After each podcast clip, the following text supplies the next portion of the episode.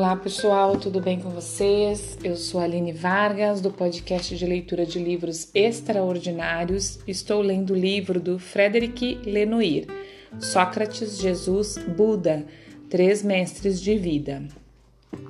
Certo? A gente segue no capítulo 10, o que diz a tradição mais tardia, e estamos na parte de Jesus, ok? Uma boa leitura e uma boa escuta para nós. Nem assim o cristianismo é pacificado. O mistério do Cristo continua a interpelar os teólogos e a multidão de fiéis, que se entregam a verdadeiras lutas e organizam manifestações e contra-manifestações, agora em torno da substância do Filho. Como explicar a dupla natureza, humana e divina, do Verbo encarnado? O velho debate sobre a Trindade retorna. O filho é consubstancial ao pai? É seu igual? O monge persa Nestório, nomeado bispo de Constantinopla em 428, dá o tom em seu primeiro sermão de Natal, afirmando que Maria não é a mãe de Deus, tese evitada pela Igreja oficial, mas de Jesus, o Filho do Senhor, o que redunda em negar a divindade de Jesus. Em seguida, ele explica sua ideia. A natureza do Filho, diz ele, é dupla. O Cristo é uma pessoa humana habitada pelos Logos, pelo Logos.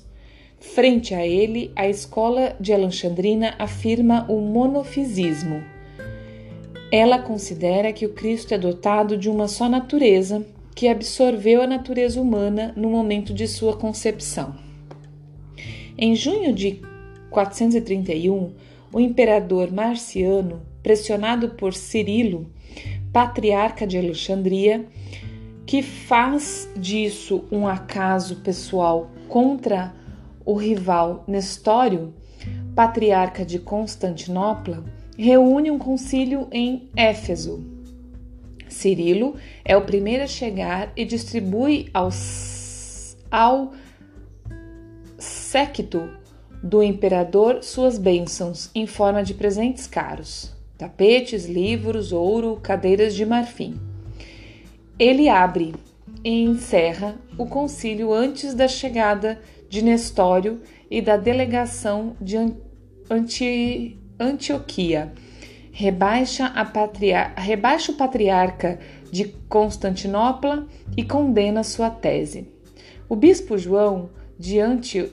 Antioquia, que chegou no dia seguinte, abre novamente o concílio e, por sua vez, condena Cirilo, cuja tese sobre a natureza do Cristo se afasta da ortodoxi, ortodoxi, ortodoxia romana. Nas ruas, partidários das suas tendências chegam às vias de fato. Éfeso termina sem declaração ou resolução. Anátema, anátemas são lançados. Uma grave divisão ameaça o cristianismo, em nome de Cristo, em nome do Cristo. Em 451, um concílio reuni, reunido na Calcedônia não dá razão nem ao Nestor nestorianismo nem ao monofisismo.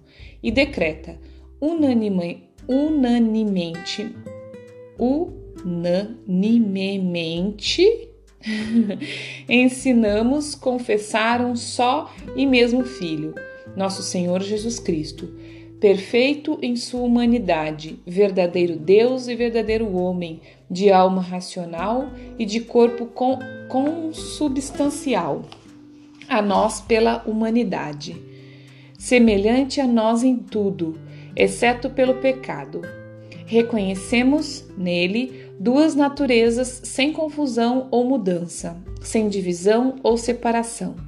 Confessamos não um filho divi dividido ou separado em duas pessoas, mas um só e mesmo filho, monógeno, Senhor Jesus Cristo, como antes anunciaram os profetas, como o próprio Jesus Cristo nos ensinou, nos ensinou e como símbolo dos pais nolo transmitiu. O concílio confirma, assim, o fato de que o Cristo é verdadeiramente Deus e verdadeiramente homem, e é essa profissão de fé que hoje é reconhecida por uma imensa maioria de cristãos.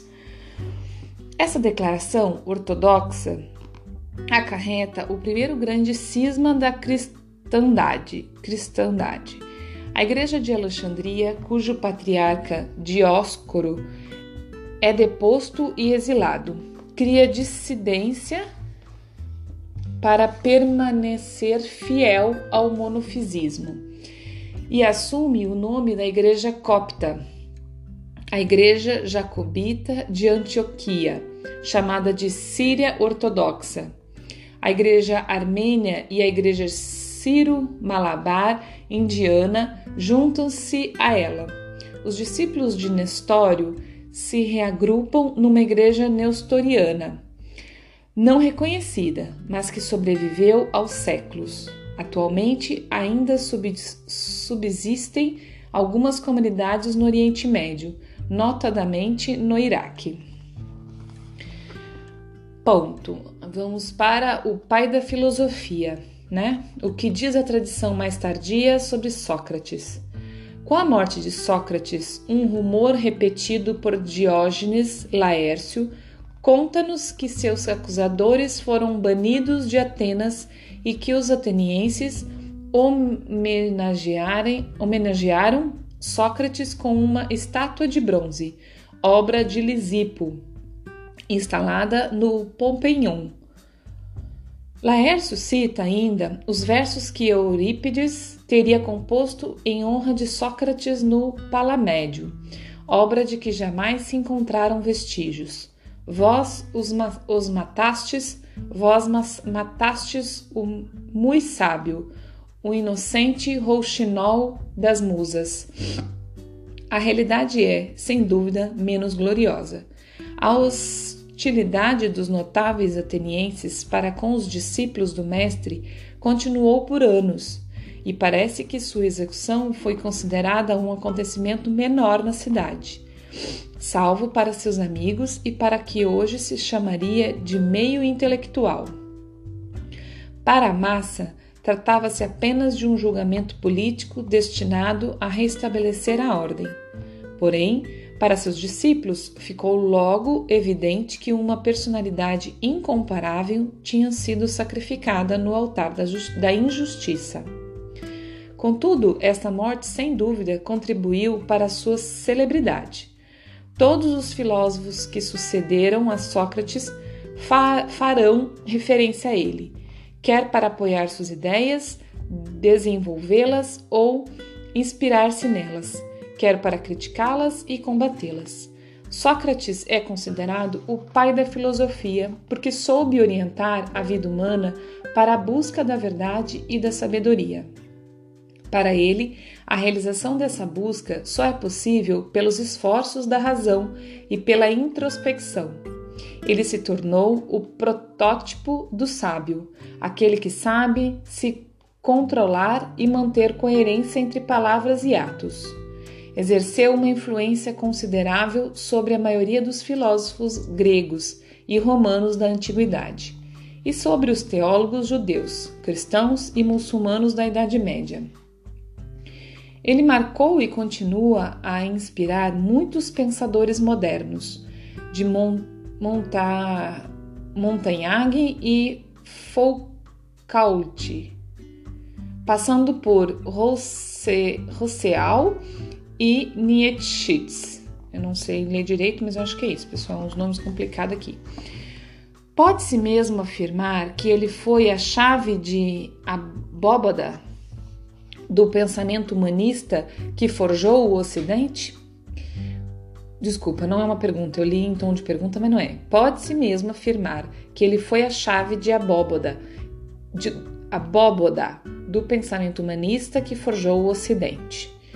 Contudo, inversavelmente, ao que aconteceu com Jesus e com o Buda, que se distinguem como grandes fundadores de religiões, a tradição filosófica moderna tendeu a minimizar e mesmo a ocultar o aspecto religioso da personalidade.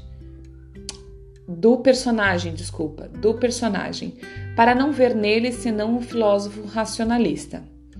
Que Sócrates tenha decidido se apoiar na razão humana apenas a, e apenas nela, para filosofar e conduzir seus interlocutores até a verdade, é evidente. Que ele tenha incitado seus contemporâneos a superar os mitos religiosos para procurar neles mesmos as chaves do conhecimento é certo, mas nem por isso façamos dele, como tem acontecido há séculos no Ocidente, um puro racionalista, inimigo da religião, tendo horror ao mito da espiritualidade. Em resumo, um cientista materialista antes da hora. Nessa perspectiva, onde fica o oráculo de Delfos que suscitou sua vocação filosófica? Onde fica seu daimon, ao qual ele sempre se refere, e seus êxtases que assombram seu auditório? Onde ficam ainda sua religiosidade e seus longos discursos sobre a imortalidade da alma? Sócrates se apoia na razão sem por isso negar a dimensão enigmática e transcendente da existência. Ele é racional sem ser racionalista. Ele é místico sem ser dogmático. A deses desespiritualização de Sócrates pelos modernos não é tão discutível no que diz respeito aos textos, quanto à divinização tardia do Buda então, ela fez uma última, é, ele colocou uma última pergunta, né? A desespiritualização de Sócrates pelos modernos não é tão discutível no que diz respeito aos textos quanto a divinização tardia do Buda? Então, nem né, a gente deveria discutir ou, ou, ou analisar que nem Buda é, deveria se considerar divino, né? Porque Inicialmente ele foi um homem totalmente comum, inclusive bem bem ligado ao, ao ter, né? E nem Sócrates totalmente racional, né? Sem espiritualização, como os modernos querem colocá-lo hoje. Então, para mim, gente, novamente está muito claro, tá? Nós terminamos, o capítulo 10, certo? E agora a sequência é segunda parte o que eles nos dizem. Então a gente vai começar a aprender a, a ler, desculpa, é, os ensinamentos, né? Acho que é a parte mais, mais, mais maravilhosa aqui que nós vamos começar. Nós vamos começar ela amanhã, certo?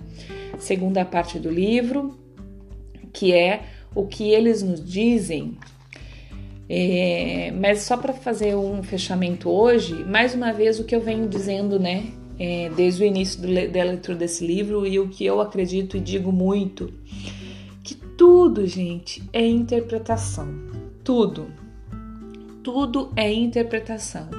Tem muita interpretação humana do que realmente é as coisas, né? Não foi eles que deixar, deixou nada escrito de próprio punho, nem Sócrates, nem Buda, nem Jesus Nenhum deles deixou nenhuma diretriz escrita de próprio punho, um livro, alguma coisa que diga: não, essas são as minhas palavras, fui eu que escrevi, é assim que é, eu sou assim, eu sou aquilo. Não foi. Bem pelo contrário, foi o homem que interpretou isso e muitos interpretaram isso depois ainda da sua morte, depois de tempo das suas mortes, né? Então é bem importante, tá, pessoal, a gente pensar sobre isso, que é muito, muito, muito interpretação. Então a gente tem que realmente conectar com o nosso coração, o que a gente mesmo acredita, o que faz aquele quentinho no coração, assim, que nos que nos traz mesmo paz, nos traz sabedoria, nos traz aprendizados nos traz melhora. Eu acho que de tudo, de tudo, de tudo que a gente precisa conectar é com tudo que nos traz melhora, com tudo que nos faz melhorar, né? Como pessoas, é, como ser humano, como sociedade, como mãe, pai, irmão, filho, filha. Tudo que a gente se conectar com ensinamentos, com, com religião que seja, com, com, com, que, com que quiser que seja, né? com qualquer tipo de, de coisa que a gente vai seguir, que isso me transforma em pessoas melhores, assim, ligado a essa religião ou aquela é, figura específica, Sócrates, Buda, Jesus, ou todos junto, é, ou, ou fora da religião, ou o que for. Qualquer um dos caminhos que a gente tomar, que a gente esteja se melhorando, não julgando o outro, não apontando o outro, nem a nós mesmos, acolhendo as pessoas, fazendo caridade, ajudando uns aos outros, sendo amorosos, né? É, sendo, sendo misericordiosos, é o caminho melhor para gente, tá? Não importa qual é o caminho, importa a gente ir todos na mesma direção, que é a direção do amor incondicional, certo? Um grande abraço, um grande beijo, muito obrigada. Até amanhã. Bom dia, boa tarde, boa noite.